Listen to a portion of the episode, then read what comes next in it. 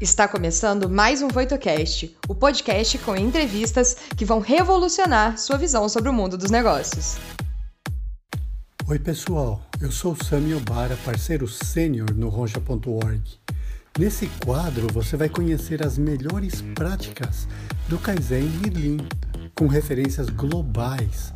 Nós vamos sempre trazer autoridades no assunto, focando a aplicação de uma cultura de excelência em grandes organizações ao redor do mundo. Nosso convidado de hoje eu conheci lá na Polônia, lá perto de Varsóvia, onde nós estávamos palestrando numa mesma conferência.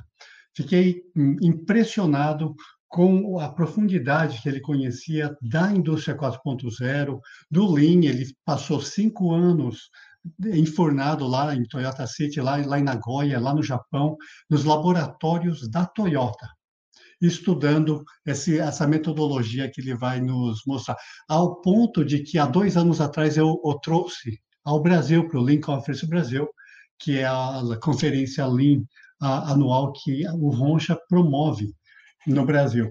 E o, do, o doutor, professor doutor Christoph Roser, ele é um expert na área de produção Lean, detectar gargalos, é, além desses cinco anos que ele trabalhou na no centro de pesquisas da, dos laboratórios da Toyota, ele também lançou dois livros muito populares na Europa.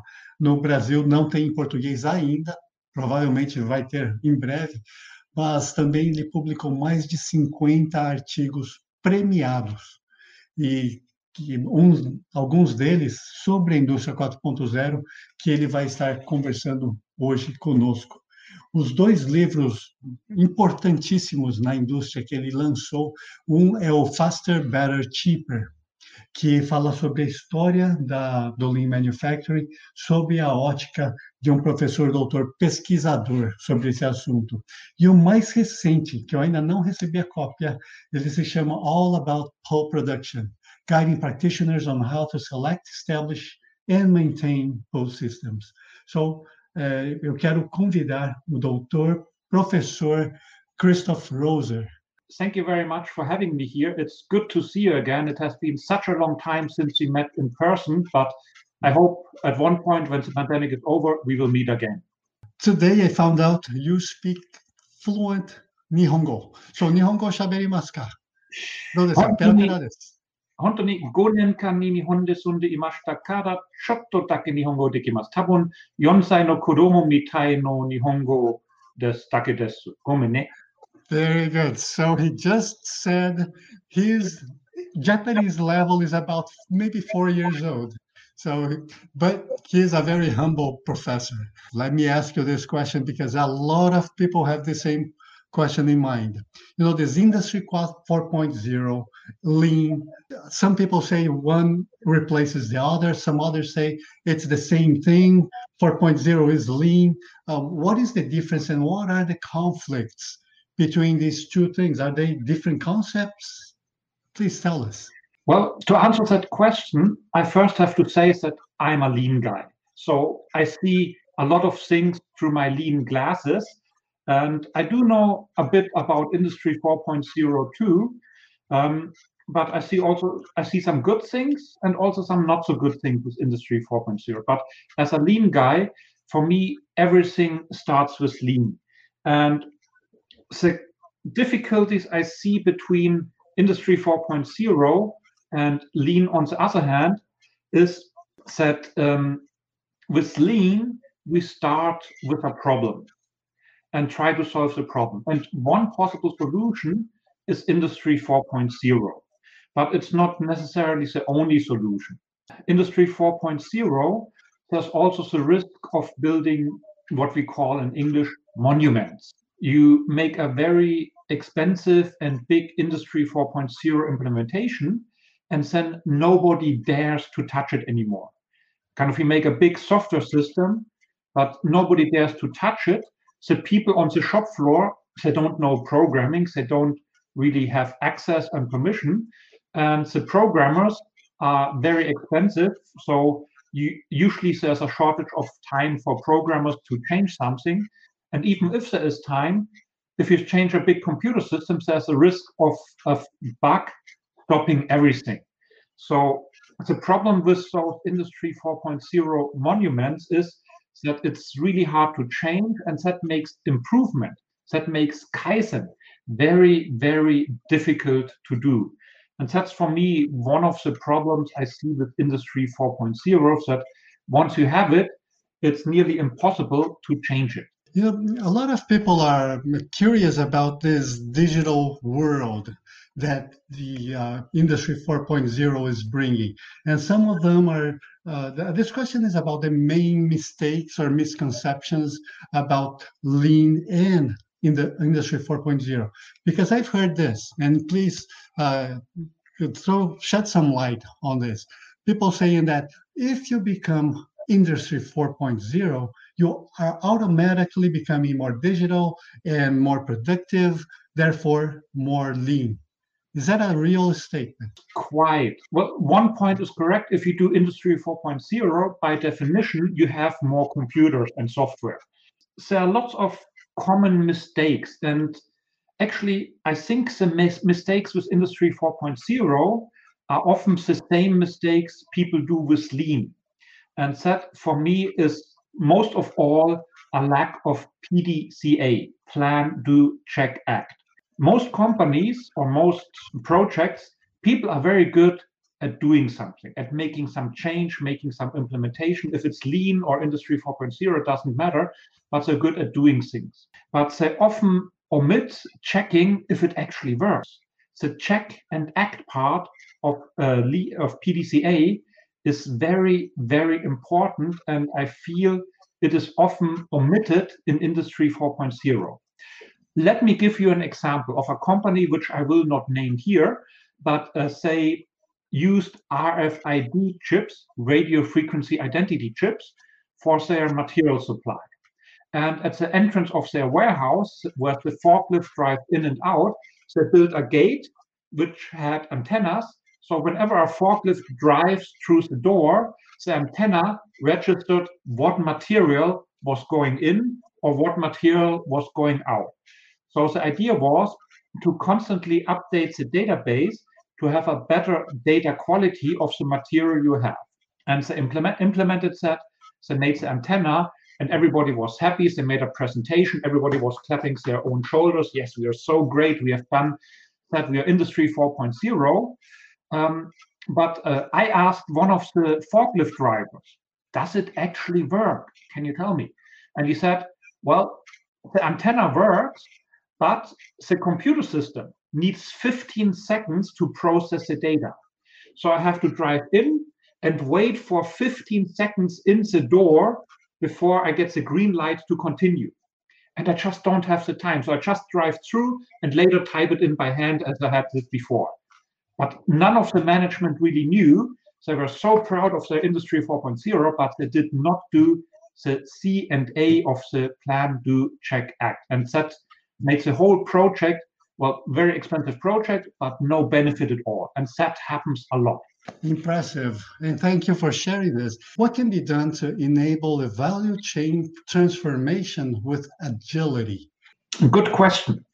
In Lean, we like to do small steps. We like to do small, manageable problems. And the same would apply to Industry 4.0. Um, many people, if they talk about Industry 4.0, they see like a, a big system which connects everything to everything else, kind of a kraken of uh, data. Um, so it's uh, to think about big systems, but those big systems have a high risk of failure So there's a high chance of things going wrong. And with those big systems, it's um, if they go wrong, they have the potential to stop everything.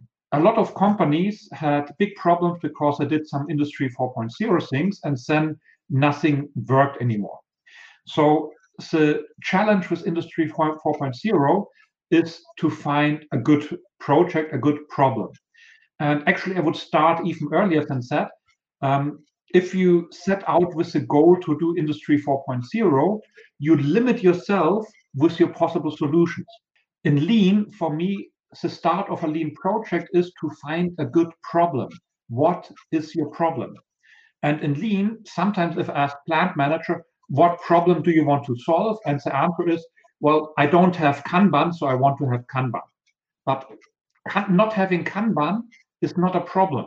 Kanban are a possible solution, but your problem is something related to cost, time, or quality. So you need to start with a good problem and then search for solutions. And one of those solutions may be computers, maybe Industry 4.0, but it doesn't have to be. So do not limit yourself to Industry 4.0 solutions. Um, they may be the right solution for some problems, but they're not automatically the right solutions all the time. So this brings up a question because you know, a lot of companies are thinking about, I want to bring in lean, I, I have a budget, I need to, and then there is the industry 4.0, using the Kanban as an example. Should they do lean first or oh, let's just do 4.0 first because it solves the other problem? Uh, how, how do you see that conflict between uh, which one should I do first? Here again, I have to point out I'm having my lean glasses. So I'm seeing it from the point of view of lean, but I do believe lean and industry 4.0 can coexist. They can both work together. But, um, and again, lean guy here, um, you have to start with a good problem. You have to think what problem do you want to solve? And some problems are more suited for uh, industry 4.0, but not all. But if you have an Industry 4.0 solution that fits your problem and is actually the best solution, then that may be a good place to implement Industry 4.0. And again, do small steps. Um, I've seen projects which work very well with improving quality. I know of one foundry in Australia which before had uh, defect rates of like 16%. And in a first try, they used human knowledge. And people tried to optimize the system and got the defects rates down from 16% to around 6%. So already a good improvement. But after that, they used artificial intelligence and had so self-learning neural networks analyze the data for connections between settings and environments and uh, quality. And they managed to get the uh, defect rate below 1% with Industry 4.0 with artificial, artificial intelligence. So that's a very limited problem, limited size problem. And if it goes wrong, it's unlikely, unlikely to break the company, but um, it's a small solvable problem. Mm-hmm. That's another thing that's interesting. And you just mentioned the human knowledge and, and computer uh, working together because the lean philosophy has a very people oriented view how hmm? to not lose focus on people and have the best technologies in the industry 4.0 is there a conflict over there people and machine? What do you think? I think people are still very very important in manufacturing.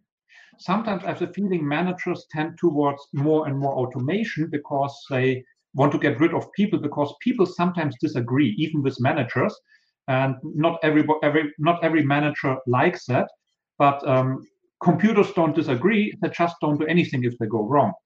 So you will continue to need people for the foreseeable future. If you put in a lot of industry 4.0 you just replace lower skilled people with higher skilled and therefore more expensive computer people and tech, uh, technicians. So you will continue to need people and that's actually one of the additional problems I see with Industry 4.0, coming back to an earlier question with the monoliths, with the monuments, it's really, really hard to change. And you need people for Kaizen. A computer will not improve itself, but people will be able to improve. You need people to actually see the potential. You need to, people to see what could be done, and you need people then to make it better if you get rid of all the people, you may have a system, but it doesn't improve. And over time, you will fall back and it will become less and less good. Mm. And Industry 4.0 projects are very difficult to change because of all the programming.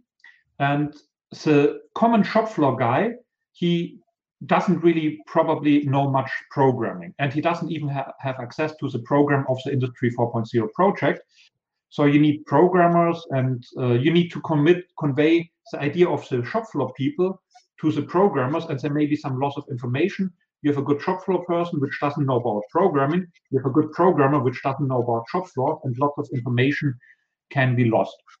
And actually toyota is in many places trying to reduce to some degree automation and often use more people. They have skilled craftsmen, they call them takumi, where they work with their hands and they are really, really good in one special field.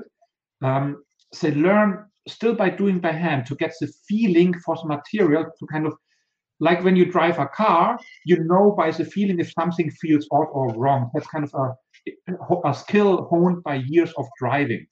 And the same with the Takumis, they have years of experience shaping plastics, for example. And their job is to get this skill into the computer to make it automated. Yeah, but Toyota is trying to reduce more and more uh, robots. And also, they have a very nice concept of Karakuri Kaizen, where they try to reduce computers altogether, to have mechanical gadgets mechanical tricks to solve problems which in the Western world would be often solved by computers. But the advantage is the mechanical things. People on the shop floor understand mechanics. They see, okay, this gear is jammed, and if I change this, it will work differently. People on the shop floor can fix those kind of mechanical things. So Industry 4.0 can help a lot, but it's not the solution for every problem. The question is about the cost of implementing Industry 4.0. Is that better in a company that's already lean or it doesn't matter? I think lean helps. Um, the cost of implementing 4.0, um, depending on what you do, it can be very, very high. And again, coming back to the PDCA, uh, sometimes people think just setting up the sensors, collecting all the data, send you Industry 4.0. But that's only half of the task. The second half is debugging, debugging, solving problems, and making it actually work well. Like the RFID gate I mentioned earlier, where they set up the gate and the antennas and everything, but they failed to debug and make it actually work. And because of that, it did not work at all. So um, with Industry 4.0, it can help, but it can be very expensive, and the benefit has to be worth the cost. So I know companies which pretty much bet the bank on Industry 4.0, and because of that, the company is now bankrupt. One company, they were working with wood, and they're looking at the grain of the wood, a camera to recognize which way the grain is oriented. And that was a nice Industry 4.0 project, but it didn't work. And now the bank owns the company because it's bankrupt. Christoph, in one organization that doesn't have either lean or 4.0, do you think there should be an order of implementation? Which one should always come first, or that doesn't matter that much? For me, lean is the underlying principle of improvement, of Kaizen. So, lean is the philosophy of working towards the same goal for a long time. When Toyota implemented single minute exchange of die, SMED, they took about 30 years to always improve SMED, improve and improve it again. So um, for me, it starts with lean the ability to focus on problem solving, the ability to do Kaizen, the ability to improve. That's where it starts. And then Industry 4.0 is just one of the possible tools to solve uh, your problems. But first, you need to get into, into your problem solving mindset. There's a saying um, if you run, but you don't know where you're going, then you will end up somewhere, but definitely not where you want it to be. So it starts with a focused improvement. What problems do you want to solve? Which for me is one of the cores of lean. How can the lean professionals' uh, vision enhance the results and performance of a 4.0 industry? Does that help being lean to implement, uh, being a lean guy to implement Industry 4.0? I think yes. But again, lean glasses. I am a lean guy, so of course I talk good about myself. That's normal. Um, but I think it helps. Lean, you think about structured problem solving, about Kaizen, and Industry 4.0 is one of the tools. Of course, it needs some additional skills. Just being good with paper Kanbans doesn't mean you know how those big databases and artificial intelligence works. So just being lean alone will make it very difficult to implement artificial intelligence or to set up an um, enterprise management system or that kind of thing. So lean alone would need additional skills to do Industry 4.0. And I think if you do a project on Industry 4.0, you would need, besides some lean person for the general direction, you also would need some programmers and AI guys, and you probably would need to get the important knowledge, the important skill set in the room. Industry 4.0 need more skills than what often is common in the normal lean world. Hey, Christoph, I really want to thank you so much for spending this time with us. Hopefully, you will accept an, an invitation to come back soon. But I wanted to just, before you go, can you tell us about your book? I know you just uh, launched a new book. Can you tell us more about it? Yes, I just launched a new book. It's a pretty hefty one. It's uh, over 400 pages, and it's all about pull production. And I try to explain how to do pull production for the practitioner. It's um, you all know Kanban, but there are many more ways to do pull, uh, one CONWIP, uh, reorder point, and other things. And I try to give an overview which one you should use when, and try to help practitioners with establishing pull systems.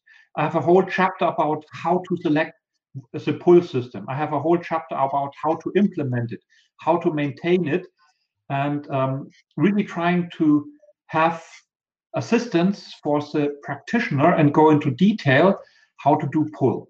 It's not a book to be read cover by cover. Of course, you can, but it's also for the always busy practitioners to jump to the chapters they need to solve their problems. So I hope it will help the people.